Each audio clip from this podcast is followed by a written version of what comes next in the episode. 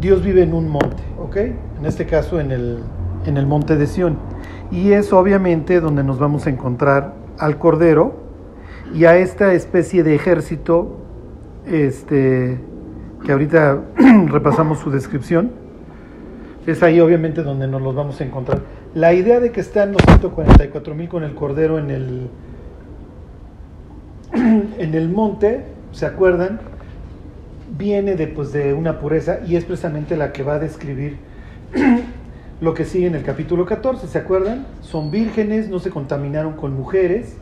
Entonces esta idea de que no cruzaron unas fronteras que no debían, a diferencia de la bestia que sube del abismo de capítulo 13, ¿ok? Eh, entonces, como les decía, estos, lejos de, de subir del abismo o caer del cielo como el dragón, están en el monte de Sión.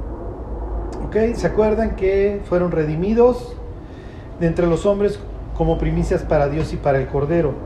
Y aquí viene algo importante. Para entender esta idea de las primicias. ¿Se acuerdan que lo vimos la semana pasada, que los israelitas tienen esta obligación de entregarle las primicias a Dios? Uh-huh. Y inclusive pues, tienen una fiesta relacionada con esto que se llama precisamente pues, la fiesta de las primicias, ¿ok? Que se celebraba el día siguiente al día de reposo de la Pascua, ¿se acuerdan? ¿Cuál era la idea de fondo? Pues que Israel viviera por fe y entonces mi primer fruto te lo doy a ti porque en un sentido confío en que tú me vas a dar el resto del fruto, ¿ok? Y en otro sentido estoy santificando el resto de mi cosecha. ¿Por qué? Porque la bendición de Jehová no añade tristeza, ¿se acuerdan? Entonces esta es la idea. Yo ya le di a Levita el sostén. Este, ok, está bien. Pero en este caso, las personas que están siendo redimidas como primicias, bueno, pues efectivamente son personas, ¿no? ¿Por qué? Bueno, ahorita esto va a tener que ver con toda esta historia. Piensen en cómo arranca la historia de la Biblia, ¿sí? En el principio creó Dios los cielos y la tierra, está bien, como que esperaríamos eso, esas palabras arrancando la Biblia. Viene el caos, se ordena el caos, entonces ya tú, Adán, vas a ser el encargado de mantener el orden. La labor es titánica y entonces te voy a dar una compañera. Viene Eva, Adán y Eva fracasan, son expulsados. Y entonces se inicia esta historia de exilio y redención. ¿Ok?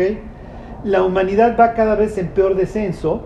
¿Ok? La respuesta del ser humano este, va a ser la ciudad para mantener el orden. Es la respuesta del ser humano que implica voy a ordenar el mundo pero independiente de Dios. Y entonces las ciudades a lo largo de la escritura en muchísimas ocasiones se presentan como una ofensa o como algo que yo levanto y en donde me manifiesto independiente a ti. Por eso Apocalipsis 16 ya lo veremos y las ciudades de las naciones cayeron. Adiós. ¿Ok?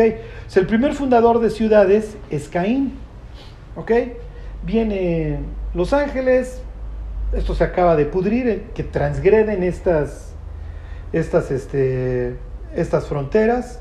Viene el diluvio. ¿Qué va a implicar el diluvio?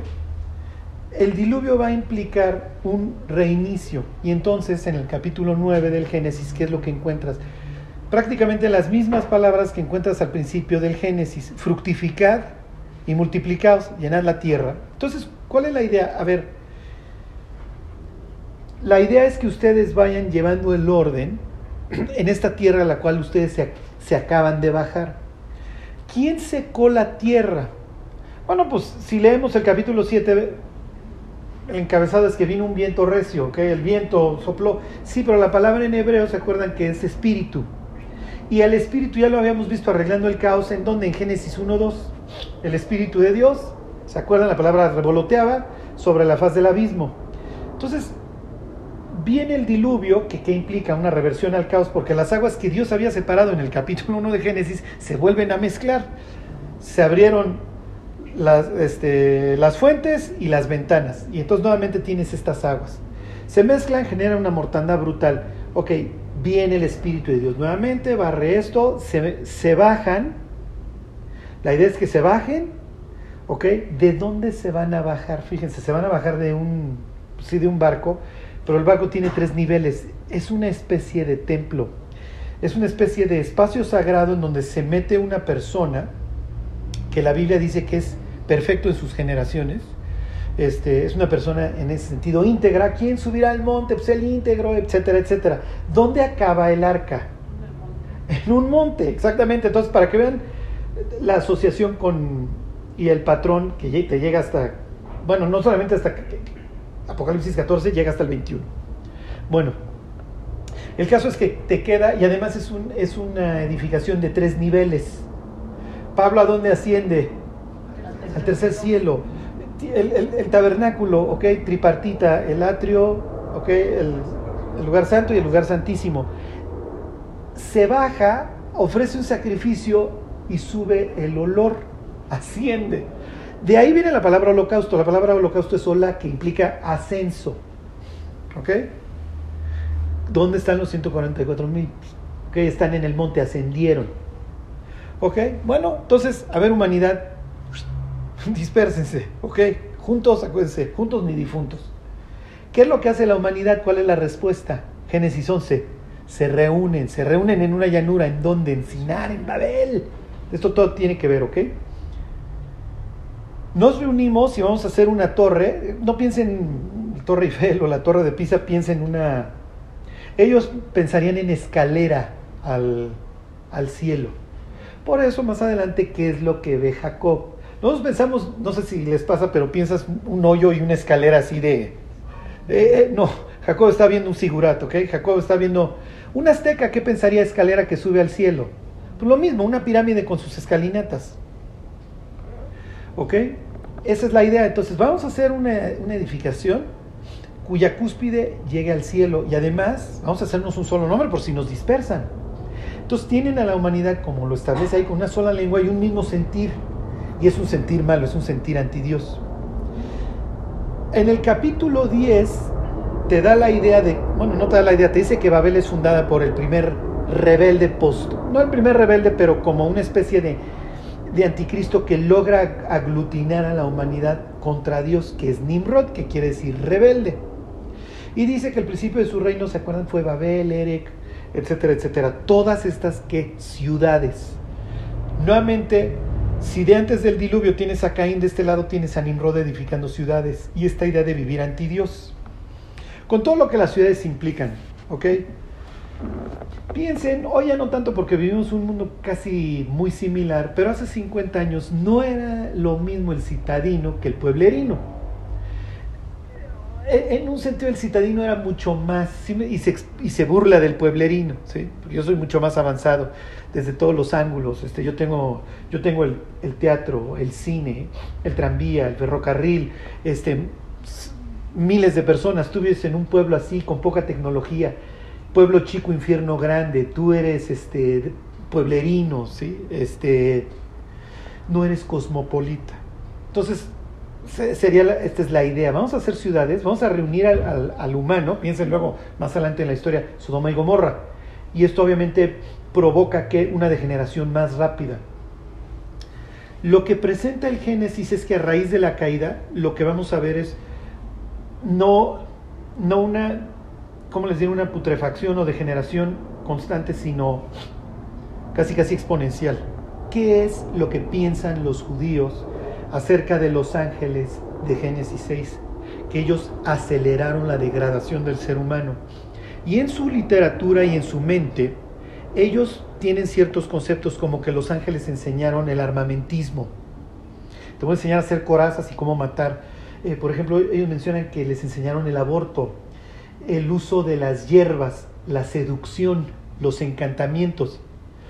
Cosas que conforme va corriendo la historia bíblica y obviamente en el Apocalipsis llegan a un clímax. O sea, el Apocalipsis varias veces habla de los, el fármaco y el pornea ellos cómo lo verían? Pues es que es una herencia de los ángeles que genera una putrefacción mucho más rápida.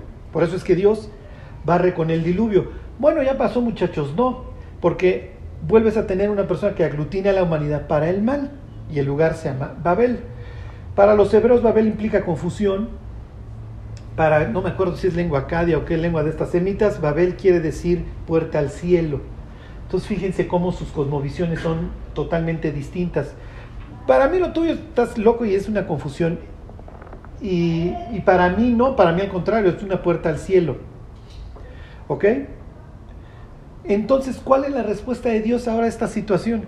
Si ustedes se fijan, conforme va dando giros la historia, malos, Dios va respondiendo de alguna forma. ¿Ok? En este caso, la respuesta a Babel, ¿cuál es? Bueno, la respuesta a Babel en el capítulo, en el capítulo 11 es la, confusión de las lenguas y obviamente la distribución de la humanidad en naciones. ¿Ok? Entonces ya no puedes estar maquinando con el vecino porque no le entiendes. Y como no te entiendo, y el ser humano no es, no, no, es muy famoso por su paciencia, y entonces esta es mi nación y esa es la tuya. Si ustedes se fijan, esto está prácticamente perdido porque pues, hace 80 años ir a un, restaurante de comida japonesa eh, pues, es todo un evento, el sushi, etcétera. Hoy pues, pides el sushi en el teléfono y pides la pizza. ¿Sí me explico? O sea, y a donde vayas del mundo vas a comer comida de todo el mundo y vas a comer tortillas y vas a comer tacos, o sea, ¿Qué es lo que estamos viendo? Un regreso a Babel. Esa es la idea. Volver a tener a la humanidad en un mismo sentido y en un mismo parecer. ¿Qué fenómeno va en paralelo? Que las lenguas, mientras más fáciles sean, más fácil se adoptan. Y entonces, por ejemplo, en la época de Daniel tienes la lengua franca, la que va a sustituir al acadio va a ser el arameo porque es más fácil. Luego van, a tener, por ejemplo, en la época de Jesús el griego, el koiné, que es el más fácil, se vuelve la lengua franca y en esa hoy tenemos pues, ¿qué porcentaje del mundo hablará el inglés? ¿Sí me explico? Pues ya tenemos una lengua franca otra vez para todo el mundo. Ok, entonces los disperso en naciones. Confundo las lenguas, esa es la primera respuesta. Número dos, los disperso en naciones y cada uno va a empezar a tener una idiosincrasia distinta. Y Dios diría hasta cierto punto, qué bueno. ¿Ok? ¿Por qué? Porque entre más distintos sean, este, alargo el periodo de que se me regresen a Babel. O sea, si ustedes le preguntaran al diablo, ¿qué estás intentando hacer? Estoy regresando a Babel. ¿Ok? Eso es a lo que yo aspiro, juntar a la humanidad, y eso lo vamos a ver en Apocalipsis 16, lo logra. ¿Ok? Este, fíjense hoy en la agresión al Estado-Nación. ¿sí? O sea, presidentes, miren, no, no, los queramos o no, los nacionalistas son hoy odiados. ¿sí? Porque la idea es la destrucción del Estado-Nación porque quiero hacer un solo mundo, diría el diablo. Entonces, mientras menos fronteras, menos aranceles, menos todo, quiero hacer un mundo igual y con el mismo sentir anti Dios. Entonces, hoy se nos habla mucho de que lo antiguo es malo, no es cierto, eh, de que las fronteras son malas, de que el Estado-nación es malo. O sea, y ya no olvídense fronteras este, entre países, hombre-mujer, no, no, eso está mal. O sea, ya vamos en el abecedario, ya saben, pues, vayan ustedes a saber. ¿Cuál es la idea de, distorsionar la forma en la que el ser humano ve su vida? Y entonces, pues no soy, soy ciudadano del mundo. No sé qué sexo tengo, entonces no tengo realmente muchas cosas por qué vivir. ¿Y cuál es la idea? Bueno, pues conéctate a esta realidad virtual y sé feliz desde tu cuarto, mi cuate. Yo te voy a sostener, te voy a dar tus necesidades básicas y no la armes de jamón. ¿Ok? Y te van a ver un ejemplo muy, muy feo de esto, ¿ok? ¿Cómo, ¿Cómo, la Biblia vería esta cosmovisión y este concepto? Bueno, entonces, la división de las naciones, la división de las lenguas y el llamado de Abraham. Pero Jehová había dicho, Abraham, vete de tu tierra y de tu parentela y voy a hacer de ti una gran nación y en ti, a través de ti voy a contrarrestar lo que tú acabas de ver. Obviamente Abraham sabe de eso, él viene de Ur, una de estas tantas ciudades que fundan Nimrod. Entonces, oye, Abraham, ¿te enteraste de lo que sucedió en Babel? Pues por supuesto que me enteré. ¿no? Digo, me, tocó vivir la confusión de las lenguas, etc. Ok, ¿qué ve Dios en Abraham que, lo, que le da este llamado? Ok, y tú vas a ser parte de esta respuesta. Ok, Abraham pues, hace un buen trabajo. Abraham es un fe ciega, ¿no? Oye, entrégame a tu hijo, te lo entrego, ¿no? Este. va a tener un gran hijo que es Isaac. ¿sí? A través de, de Isaac pues vienen Jacob y Esaú. Pues esto ya empieza medio a, a, ser como que símbolo de lo que puede suceder adelante en la vida de ambos hermanos, porque los dos acaban fuera del territorio. Uno en el sur, lo que pues, es que hoy sería Jordania, y el otro en Aram. ¿Ok? Uno va a regresar de su exilio, el otro va a permanecer fuera del, del territorio, ¿ok? Pero con la bendición de Dios. Pero ahí ya nos empieza a decir por dónde va la onda. Continúa la historia bíblica Israel tiene altas y bajas, altas y bajas, hasta que empieza un descenso, un descenso, un descenso. ¿Cómo acaba la historia con la mujer dando a luz al Mesías? Apocalipsis este, 12. Y pues, ahí está el Mesías. Sí, pero resulta que el Mesías no llena el, el perfil que nosotros esperábamos y no lo queremos. Y su sangre sea sobre nosotros y sobre nuestros hijos. No tienen idea de lo que pidieron. Y hasta cierto punto fue pues, concedido. ¿eh? Ok, nos peleamos. La tarde anterior a que el pueblo diga, su sangre sea sobre nosotros y sobre nuestros hijos, Jesús les dice, he aquí vuestra casa os es dejada desierta. y les voy a poner un ejemplo todavía más claro, que los autores bíblicos luego hacen sándwich. Jesús sale en la mañana, durante sus últimos días de vida, al templo y se encuentra con una higuera. Y entonces va a buscar higos y no encuentra higos. Y entonces maldice la higuera. Imagínense, ¿qué pensó? ¿Qué pensaron los discípulos? Oye, ¿qué? o sea, si este señor de por sí no maldice, ¿por qué va y maldice una planta? Y además, aclara uno de los evangelios, no era época de higos. Entonces, Jesús va al templo, tiene todos estos cuestionamientos, obviamente son días terribles estos últimos cuatro, y cuando regresa del templo, al otro día, volviendo a ir al templo, oye maestro, la planta que maldijiste se secó. Y entonces, este, pues sí, porque vengo a buscar fruto y nomás no hay. Sí, sí, pero ¿cuál es la idea? Es, una ironía. Sí, pero no es época de fruto. Sí, lo que pasa es que ni en época ni en no época. Sí, sí se entiende, es una frustración. Y antes ya había dicho Jesús que el reino de los cielos es como una planta en donde el dueño de la planta va a buscar y va a buscar constantemente fruto y no encuentra hasta que dice, oye, ¿para qué inutiliza también el resto del terreno? El caso es que Israel y Dios ya la traían, obviamente, desde el exilio, las cosas no andaban muy bien, los últimos años con, con la dinastía estas Monea, pues obviamente no funcionan, tienen una serie de personajes como Juan Hircano, Aristóbulo, otros pues, que hacen a veces masacres, etcétera, y esto acaba tronando. Ok, tronó, ni modo. Y la pregunta que muchas personas se hacen es, ¿ya cortaste relaciones definitivamente con Israel? Y ahí hay unas personas que dicen, sí, adiós Israel, vino la iglesia y entonces se acabó. Además, Pablo dice que ya no hay judío, ya no hay griego ni nada. Y Pablo diría, sí, sí, pero tómenmelo en el contexto. O sea, cuando digo que no hay judío ni griego, no hay varón ni mujer, pues sí, pero los hombres y las mujeres siguen siendo distintas. Y el esclavo, ya dijo Pablo que no soy esclavo, ¿qué va a decir el patrón? No me importa que te haya dicho, tu maestro es extraño, tú vienes a chambear mañana. Sí, pero Pablo dice que ya no hay esclavo ni libre. No, no, no, a mí no me importa que diga el apóstol, tú vienes a chambear mañana. Se refiere obviamente delante de Dios. ¿Sí me explico? Ok, entonces, pues esta idea de que Israel pues ya se acabó como nación, no, y es natural que el Apocalipsis presente nuevamente y hable de su pueblo. ¿Cuál es la idea? Que Dios se va a reconciliar con su pueblo. Lo veíamos la semana pasada, este pasaje de Zacarías de verán a quien traspasaron y llorarán y volvemos a ser cuáis y lloramos y obviamente pues van a, llorar lágrimas pues feas y horribles de cocodrilo. La Biblia dice como la pérdida del unigénito. ¿Por qué? Porque tantas generaciones perdidas y piensen en todas esas personas que se dedicaron a enseñarle a sus hijos y a sus descendientes, Jesús no es el Mesías. Miren, no me acuerdo en qué parte del Talmud o en algún escrito en donde se hace referencia a Jesús como un mago, entre paréntesis, maldito sea su nombre. Entonces, obviamente, o, sea, la relación no está bien. Entonces, si Dios se va a reconciliar en su regreso con su pueblo, es natural que hable de los 144 mil, todos judíos como las primicias. Es como el inicio de la reconciliación, ¿sí se entiende? Entonces me reconcilio con un grupo chiquito y así como la entrega de, las primeras primicias santificaba el resto de la cosecha, estoy hasta cierto punto ya de, por adelantado bendiciendo a aquellos con los que me voy a encontrar.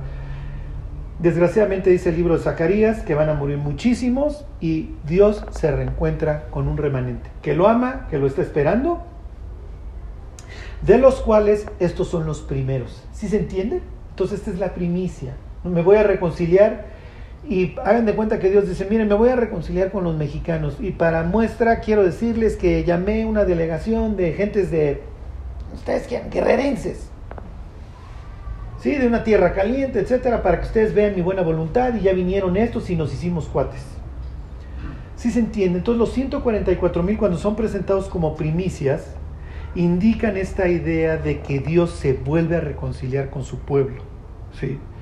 Claro, como dice el libro de Isaías, va a haber una calzada entre los egipcios, los asirios y los israelitas, y los judíos van a ser terceros también con estos dos pueblos y, los voy a incorporar también a ellos y con todos me voy a gozar. Pero bueno, este, finalmente, ¿cuándo sucede esta reconciliación? Cuando, cuando el Mesías regresa. ¿sí? El Mesías regresa, ya saben, pisa el monte de los olivos, ahí establece su trono, ahí se celebrará la fiesta de los tabernáculos todos los años. La fiesta de los tabernáculos implica, entre otras cosas, renovación entonces renovamos este pacto, renovamos esta idea de que yo soy su Dios en esta tierra y de que tengo un plan todavía para siguientes generaciones. Bueno, y luego, ok, en este capítulo 14 que tiene básicamente tres ideas principales, esta, esta respuesta, ok, de los 144 mil, y luego el mensaje de los tres ángeles. Cambia la forma en la que Dios trata con la humanidad en esta época. ¿Por qué? Porque hoy la, encomienda para la predicación del Evangelio está entregada por completo a la iglesia. Durante la tribulación intervienen los ángeles. O sea, no puede haber una persona que diga, ay, es que yo escuché poquito. No, no, no. El ángel, ¿se acuerdan? Se para en medio del cielo, en su cosmovisión. A los estoy viendo a todos. Y tenemos, somos tres y tenemos tres mensajes. Número uno, lo vimos la semana pasada, crean el Evangelio y temanle a Dios Ajá, pongan su confianza y entonces viene este tema del creacionismo. Es ridículo, pero al ser humano hay que decirle que no es producto de la casualidad. Y acuérdense que la idea de que si Dios nos hizo, pues eso implica básicamente tres cosas. Responsabilidad, relación, porque pues me imagino que la persona que me hizo quiere establecer una relación conmigo, y propósito. Y es muy triste que el ser humano no quiera tener ninguna de esas tres. Entiendo hasta cierto punto la responsabilidad, ¿no? Si eres responsable delante de tu creador. Pero también, si eres una criatura, pues es natural que te haya hecho alguien para sostener una relación, entablar una relación contigo. Y número tres, pues es natural que tenga un propósito para tu existencia. Que no sea como te lo presenta, diría Dios, mi contraparte. Nacer, crecer, reproducirte y morirte. O sea, la verdad, ver la vida desde ese ángulo no pudiera ser más deprimente. ¿Por qué? Porque además, si en la vida no fuiste rico y no la pasaste bien, entonces ¿para qué viniste a la tierra? Si no hay nada más. si esto es la vida, como dice Pablo, pues comamos y bebamos, mañana moriremos. Entonces, miren, imagínense que ustedes se paran en una escuela de la secundaria y les dicen, a ver muchachos, hay dos formas por las que estamos aquí. O somos generación espontánea, porque de las piedras salió la vida, ese es el postulado, finalmente pues no había vida y se llama en términos este, elegantes abiogénesis. Bio, vida, génesis, origen y el A, sin vida previa. ¿Qué es lo que tú ves con tus ojos? Pues lo que tú ves con tus ojos es siempre biogénesis, o sea, la vida siempre surge de la vida.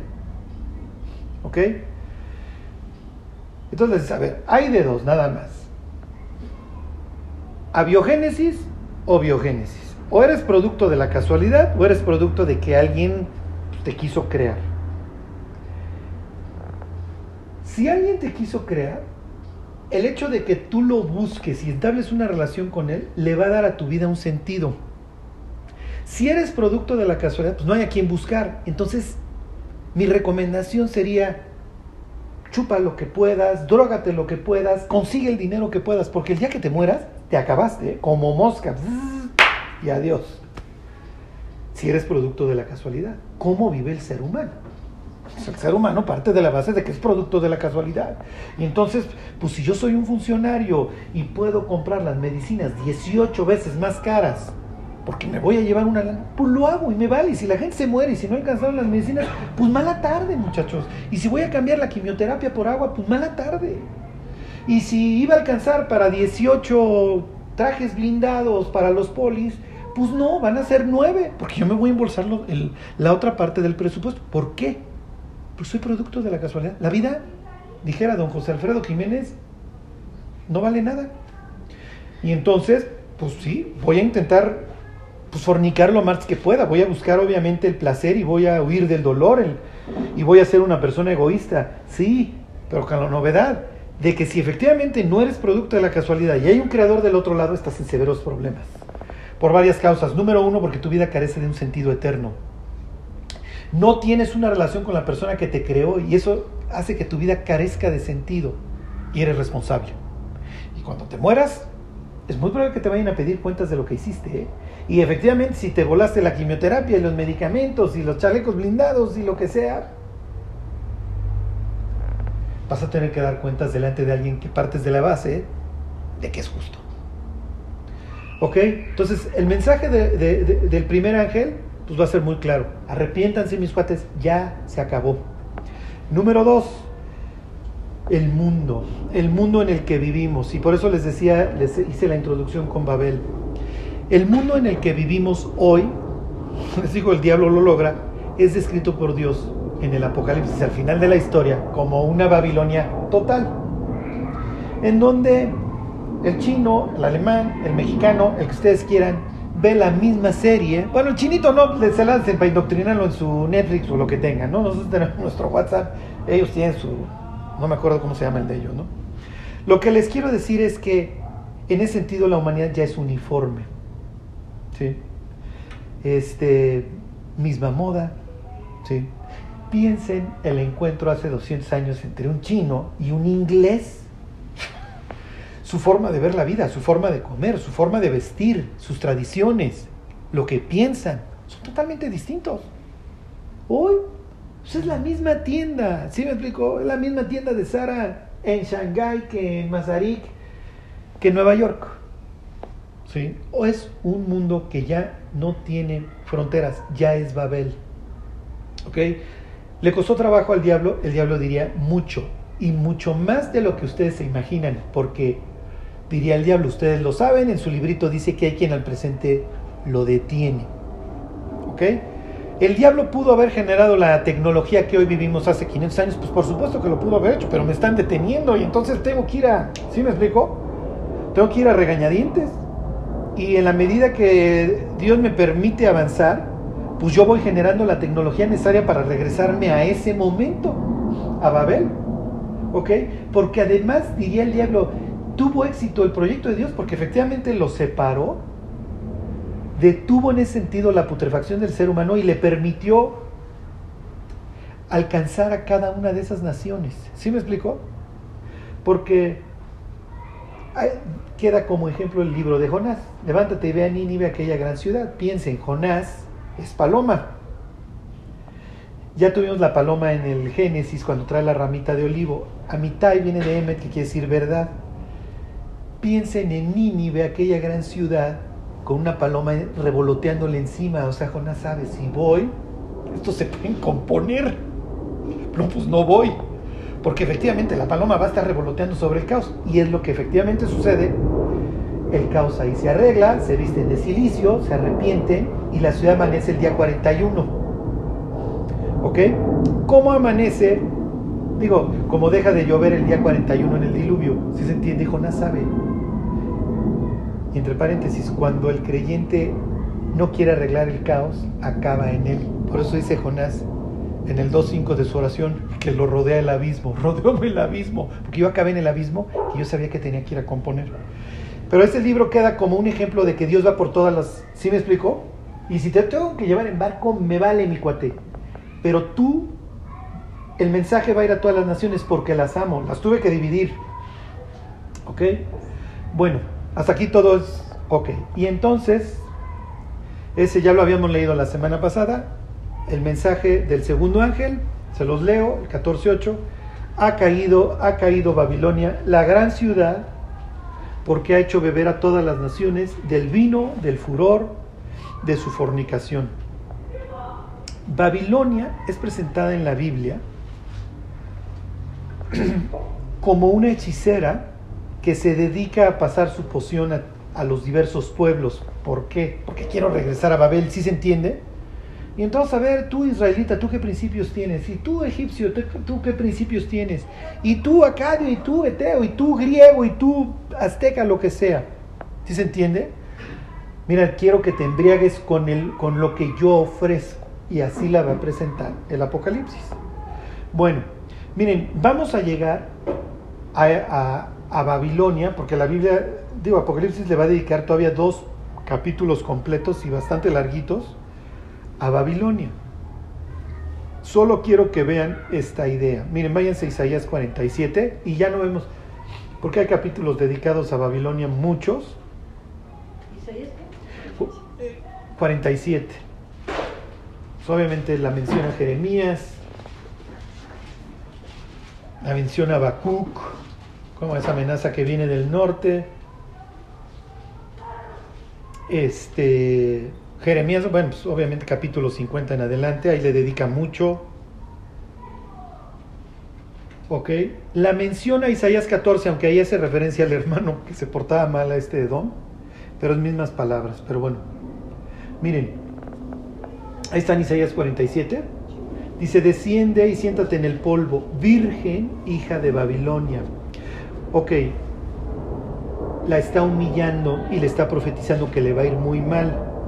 En primer lugar, obviamente, lejos de ascender, piensen en los 144 mil, estaba en descenso. Número dos, el sentarse en el polvo es la misma idea. ¿Se acuerdan de lo que le dice Dios al diablo? Que vas a arrastrar en el polvo. Y obviamente esta idea de, del polvo también implicaba muerte, entonces también se usaba para los sepelios. ¿Por qué? Porque polvo eres y al polvo regresarás. Cuando la llama virgen, la idea es que socialmente una muchacha virgen es muy frágil. ¿Ok? Entonces, si, si ustedes tienen una huérfana virgen, tienen tanto a la viuda como a la, a la huérfana, son las personas más, este, más, exacto, más vulnerables. Por eso el libro de Esther presenta este gran contraste de una virgen eh, huérfana que asciende hasta el trono y cambia la historia de Israel. ¿Ok? Siéntate en la tierra, nuevamente es la idea, la está humillando, sin trono, hija de los caldeos, porque nunca más te llamarán tierna y delicada. ¿Cuál es la idea? ¿Qué es lo que está diciendo Dios? A ver, los israelitas, que son mi pueblo, lejos de alabarme a mí, ahora alaban a los babilonios. Y no se acuerdan del rey Ezequías que recibe a la, a la corte de Babilonia y le enseña todas las cosas. Y viene Isaías bien enojado y dice, ¿qué hiciste? No, les enseñé todo. Pues no, mi cuate, porque tus hijos van a acabar de eunucos allá y allá van a ser la de esclavos. Pero bueno, no, pues ya les enseñé todo. Pues sí, pues mira, esto va a, acabar muy mal, Ezequiel. Bueno, pues por lo menos no habrá, por lo menos habrá paz en mis tiempos, ¿no? Piensen hoy el mundo. Pues el mundo lo vemos como lo máximo. ¿Cómo va a ver el mundo a la bestia? Pues como Dios. La idea aquí es, voy a descubrir realmente quién eres cuando te aniquile. ¿Okay? Entonces todo este mundo que tú amas y en el que tú quieres encajar, olvídense, Grammys, Oscars, lo que ustedes quieran, este, Super Bowl, la, la alfombra roja, se va a acabar. ¿Ok? Y lo iremos viendo en capítulo 16. 17 y 18. Bueno, toma el molino y muele harina. Descubre, en este caso que dejas palabra bastante para nosotros distante, la nueva versión internacional, tu, tu velo. Ahorita les explico todo esto. Descalza los pies, descubre las piernas, pasa los ríos. Te vas a sentar en la tierra porque te vas a arrastrar, ya no tienes este trono, ya no te van a ver como te ven, como lo esplendoroso. Ahora te, te ordeno que tomes el molino y, y, te dediques a moler. ¿Por qué? Porque este es el peor trabajo. ¿Ok? ¿Se acuerdan la noche que va a venir el, el ángel destructor en Egipto? Le dice Dios a Moisés, mira, se va a morir desde el hijo del que se sienta en el trono, desde el hijo del que muele, hasta el hijo del que muele. Piensen en Sansón, ¿a qué lo ponen a hacer? Eh, Lo están infamando, lo están humillando, lo ponen a moler. Porque no había nada que hacer, ¿eh? Lo podía hacer un humano o lo podía hacer un animal. Ponían un canal, un piedrón así, y en el canal iba triturando las, las aceitunas o el trigo o lo que estuviera este, triturando. Entonces am- amarraban a un animal, o si no te alcanza para un animal, a un familiar o un esclavo. ¿Qué le está diciendo Dios? A Babilonia. Como relámpago vas a caer, ¿ok? De ser la super ciudad que le da a beber a todas las naciones. Y sigue, fíjese, descalza los pies, descubre las piernas, pasa los ríos. Los patrones no tocaban el río. Dios no toca el río, Dios es el patrón. Y entonces a quién le dice que lo cruce. ¿Se acuerdan? Cuando cruzan el Jordán, que vengan los sacerdotes, que pisen el agua y por fe crucen. Sí, y entonces ya, ok, ya cruza el arca. Los reyes los cargaban. Ok, pues ya parece que el rey va a subir, va a enseñar los chones por cruzar el río. ¿Qué es lo que le está diciendo? ¿Sí? Este, vas a hacer, la vas a hacer de, de molino. Ok, ya no vas a tener velo, vas a estar descubierto, se va a descubrir tu putrefacción. Cada vez vemos más escándalos, ¿están de acuerdo? Y cada vez más seres humanos empiezan a, a descubrir todo el engaño de Babilonia, que efectivamente es una encantadora. Pero hoy vemos gran parte de la humanidad que si Babilonia dice a través del televisor o de lo que sea, oigan, tienen que hacer A, B y C. ¿Ok? Bueno. Versículo 3, será tu vergüenza descubierta, misma idea, y tu deshonra será vista. Haré retribución y no se librará hombre alguno. Nuestro Redentor, Jehová de los ejércitos, es su nombre, el Santo de Israel. Bueno, me brinco al 10, del 5 al 9 sigue diciendo exactamente las mismas cosas. Bueno, les leo el 9. Les dice, bueno, les leo desde el 8. Oye ahora esto, mujer voluptuosa, así la presenta Apocalipsis 17 también, como una seductora. Oh, de, acuérdense, judíos del segundo templo, ¿qué piensan de la seducción? ¿Quién se los enseñó? ¿Sí? Ellos dirán, los ángeles enseñaron esto. Eh, piensen Jezabel. Ella no es israelita, pero ella importa el culto a Baal y cuando sabe que la va a matar un rey, este Jehú, ¿qué es lo que hace? Se maquilla y su antimonio y entonces le dice, oye, le sucedió bien a fulano por haberse rebelado y matar a su rey. No se te vaya a ocurrir, a ocurrir matar a tu reina. Se lo quiere ligar. Lo más feo es que Jezabel era una mujer hermosa. Y entonces Jehú tiene de dos, ¿sí me explicó? O cae en la seducción o efectivamente cumple el mandato de Dios. Y efectivamente, a los dos cuates que están a su lado, tírenla por la ventana, ¿no? Y en ese sentido Dios se lo festeja. Bueno, oye pues ahora esto, mujer voluptuosa, tú que estás sentada confiadamente, tú que dices en tu corazón, yo soy, y fuera de mí no hay más, no quedaré viuda, ni conoceré orfandad. ¿Ok? ¿Por qué? Porque no voy a ser frágil, esa es la idea, ¿ok? No voy a ser ni viuda ni huérfana. Lo que está diciendo, tú dices, Dios, que yo voy a acabar como la persona más frágil de la sociedad. No es cierto. ¿Ok? Entonces le dice Dios, estas dos cosas te vendrán de repente en un mismo día, orfandad y viudez. O sea que por donde la veas vas a ser la persona más frágil del, del mundo. ¿Ok? En toda su fuerza vendrán sobre ti a pesar, y aquí viene lo más importante, de la multitud de tus hechizos y de tus muchos encantamientos. Por eso el ángel que pasa proclamando dice, cayó Babilonia porque ha hecho beber a todos los pueblos de su vino, como diciendo, la idea eran las naciones separadas, pero pasó Babel y las empezó a congregar, ¿sí me explicó? Entonces, a ver, deja tus idiomas, tus tradiciones, lo que tú quieras, olvídate del Estado-Nación, vamos a hacer un solo mundo, ¿sí? Y hay del que se oponga y no se la va a acabar. ¿Ok? Y entonces esta es la idea de la hechicera. Ontoy. Ok. Versículo 10. Porque te confiaste en tu maldad diciendo, nadie me ve, tu sabiduría y tu misma ciencia te engañaron y dijiste en tu corazón, yo y nadie más. Vendrá pues sobre ti mal cuyo nacimiento no sabrás, caerá sobre ti quebrantamiento, el cual no podrás remediar, y destrucción que no sepas vendrá de repente sobre ti. Y nuevamente esta idea. Estate ahora en tus encantamientos y en la multitud de tus hechizos, en los cuales te fatigaste desde tu juventud, quizá podrás mejorarte, quizá te fortalecerás. Bueno, miren, ustedes no están para saberlo, ni yo para contárselo, pero desgraciadamente la, el, el avance este, tecnológico al ser humano no lo ayuda. Y con esto yo no me quiero quejar de los avances tecnológicos, porque es muy, ¿cómo les diré? Es increíble ver al futbolista que le cuelgan tibia y peroné, verlo jugar en seis meses.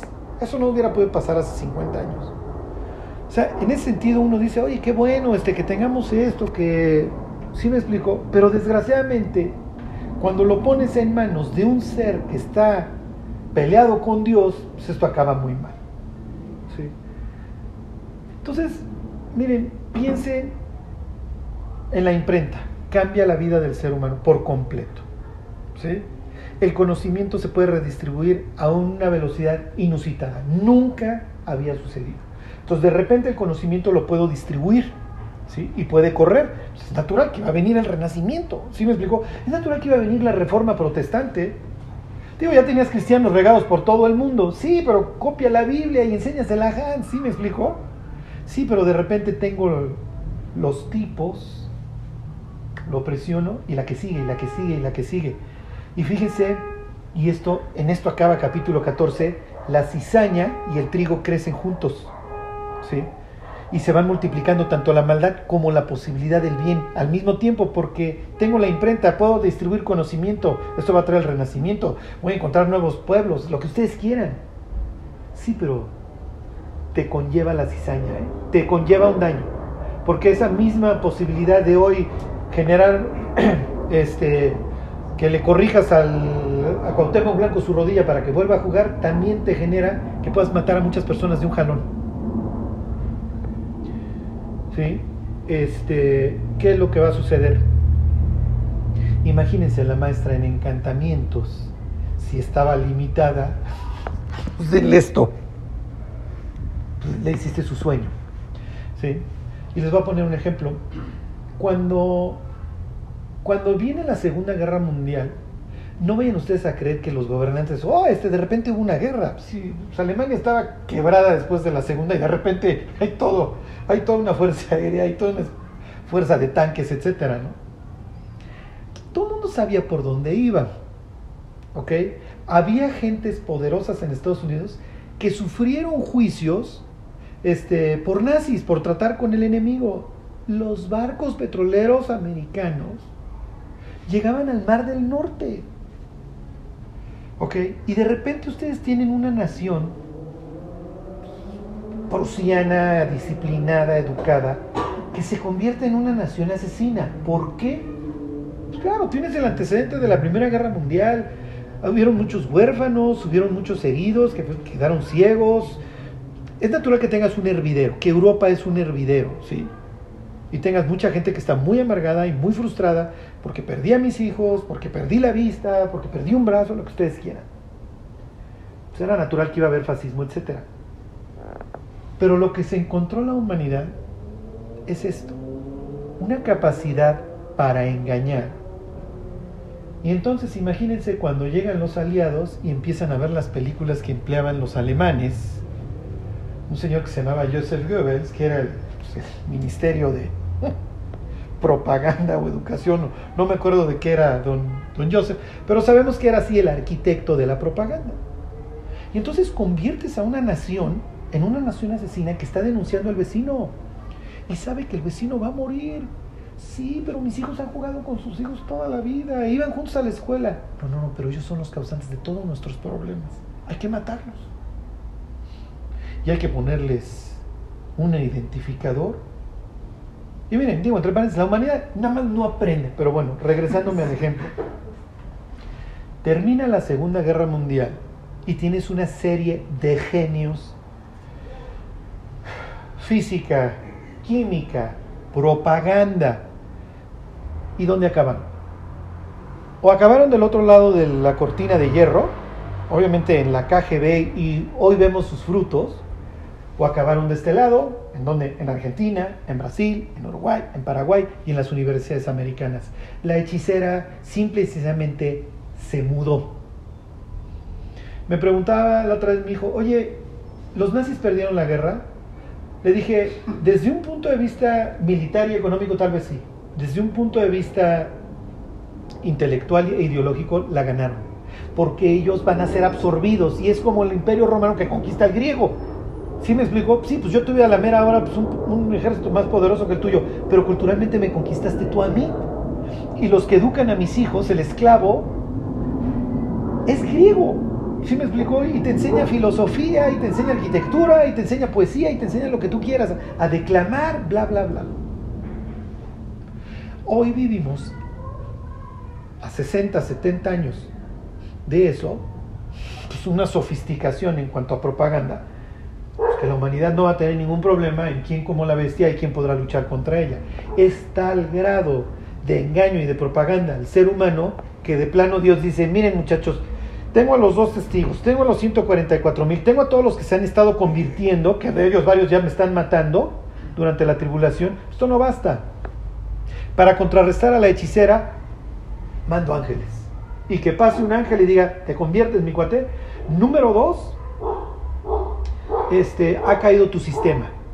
Babilonia se acabó, muchachos, y como dice aquí, esta es la idea, la voy a descubrir. Y entonces, imagínense si hoy hay escándalos, pues imagínense durante esa época el escándalo votándose diario, diario, diario. ¿Ok?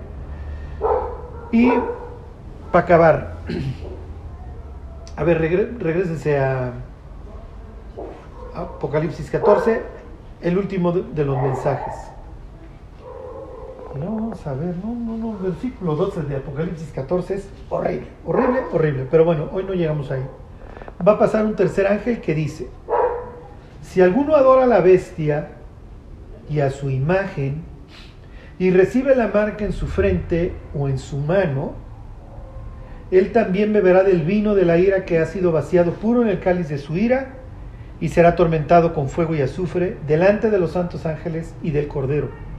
Y el humo de su tormento sube por los siglos de los siglos y no tienen reposo, esto es horrible, de día ni de noche los que adoran a la bestia y a su imagen, ni nadie que reciba la marca de su nombre. Bueno, son muchos conceptos, mucha información lo que va a pasar a decir este ángel. Pero le seguimos la próxima semana. Lo más importante que vean en, en este caso es, arrepiéntete, fuiste hecho con un propósito y ya deja de estarte engañando. Número dos, el mundo que admiras y el mundo que adoras se acabó. Más adelante, los que reciben la marca, eso lo vamos a ver capítulo 16, les viene una úlcera. Entonces, si la marca eventualmente me va a prometer un rejuvenecimiento, cero enfermedades, etcétera, una modificación de mi estructura genética, etcétera, bueno, pues ya soy feliz, ¿no? Y si me rejuveneciste 20 años, pues qué, qué increíble.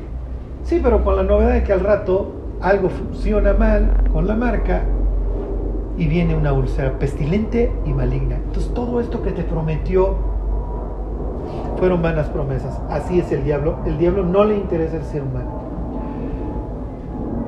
¿Ok? Y el tercer ángel es, a ver, esta decisión de poner una marca, más allá de que vaya a influir en tu estructura, digo, y aquí estoy especulando, para saber, para saber qué efectos va a tener. Lo que sí queda claro es, es una decisión irrevocable. Algo sucederá en la mente de la persona que ya no puede regresar. Y es no solamente una decisión biológica o de, de, de, identificación de lo que ustedes quieran, este, de control poblacional, es una, al final de cuentas, una decisión espiritual. Y Dios va a decir, efectivamente, si tú vienes a mí, yo te voy a sellar con mi espíritu. Te voy a dar una nueva vida también, como te la prometen de ese lado. Te voy a dar un cuerpo perfecto, como te prometen de ese lado. Este, y te voy a dar vida eterna como te prometen de ese lado. Pero efectivamente, yo sello a mi gente. Son mi gente. Si tú quieres ir para allá, está bien, pero estás tomando la decisión de vivir en un exilio eterno. Tú ya no vas a ser de mi pueblo y mi historia habla de exilio y restauración. Al final de cuentas, ¿qué es el Evangelio? El Evangelio es la apertura del cielo, me meto en tu mugrero y te vengo a rescatar. Te quiero llevar conmigo, el lugar además donde vives es horrible, es incierto todo, todo es in. ¿Quieres? Sí, sí quiero. No, no quiero. ¿Cuál es el problema de que no quieras? Que va a llegar un punto en donde el exilio se hace permanente y vivirás en un sitio apartado de mí, como dice ahí, delante. Es horrible. A ver, váyanse a Isaías 66, es la misma idea y ahí terminamos.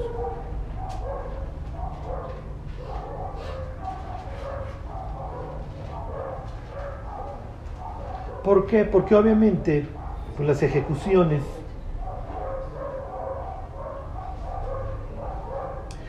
este, bajo el reinado de la bestia, pues alguna, pues como les diré, excusa legal va a tener que ver, entonces miren, esta persona no se quiso adecuar a los estándares y por lo tanto va a morir delante de nosotros. ¿no? Y nuevamente esta idea de que el fuego nunca se apaga. ¿Por qué? Porque el fuego purifica. Entonces es estar purificando. Es horrible, es horrible. Pero con un ser que ya no se puede arrepentir. Bueno, dice, versículo 24, ahí están, 66, 24. Bueno, miren, les pongo el contraste para terminar. El 22 dice, porque como los cielos nuevos y la nueva tierra que yo hago permanecen, permanecerán delante de mí, dice Jehová, así permanecerá vuestra descendencia y vuestro nombre. Y de mes en mes y de día de reposo, en día de reposo vendrán todos a adorar delante de mí, dijo Jehová. Por, el, por un lado tengo mi pueblo con el que me gozo, ¿sí? al que rescaté. Si bien estaba exiliado, pero le abrí la puerta de regreso, por eso se acuerdan la, la orientación hacia el este. Es pleonasmo lo que les estoy diciendo, pero bueno. De la puerta del templo, porque estoy esperando a que regreses. Te expulsé al este, pero te abro la puerta, ¿ok? Y luego versículo 24, y saldrán y verán los cadáveres de los hombres que se rebelaron contra mí, porque su gusano nunca morirá ni su fuego se apagará, y serán abominables de todo, delante de todo hombre. Entonces, ¿cuál es la idea del mensaje del ángel? Si te la pones, tú vas a ser atormentado y vas a estar en un sitio de exclusión, piensen en un basurero, el basurero de la ciudad, porque más adelante lo veremos, la Biblia habla de una ciudad,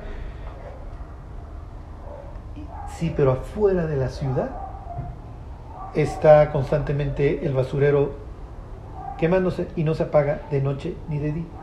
Y puedes salirte a asomar. Esa es la idea. Está presentando al cielo como mi casa donde vivo con mi pueblo y es natural que hay un desagüe a donde acaba todas las toxinas que constantemente se está purificando. Por eso hay fuego, porque no puedo dejar el charco hediondo. Ajá. Pues ya no habla de mar, habla de un lago, lo cual implica que es contención. Ya, el tinaco, bueno, el tinaco este, ya, la cisterna está allá afuera. Bueno, ¿cuál es la idea en el mensaje de los tres ángeles? Básicamente lo que dice Isaías, buscad a Dios mientras puede ser hallado. Llamadle en tanto que está cercano.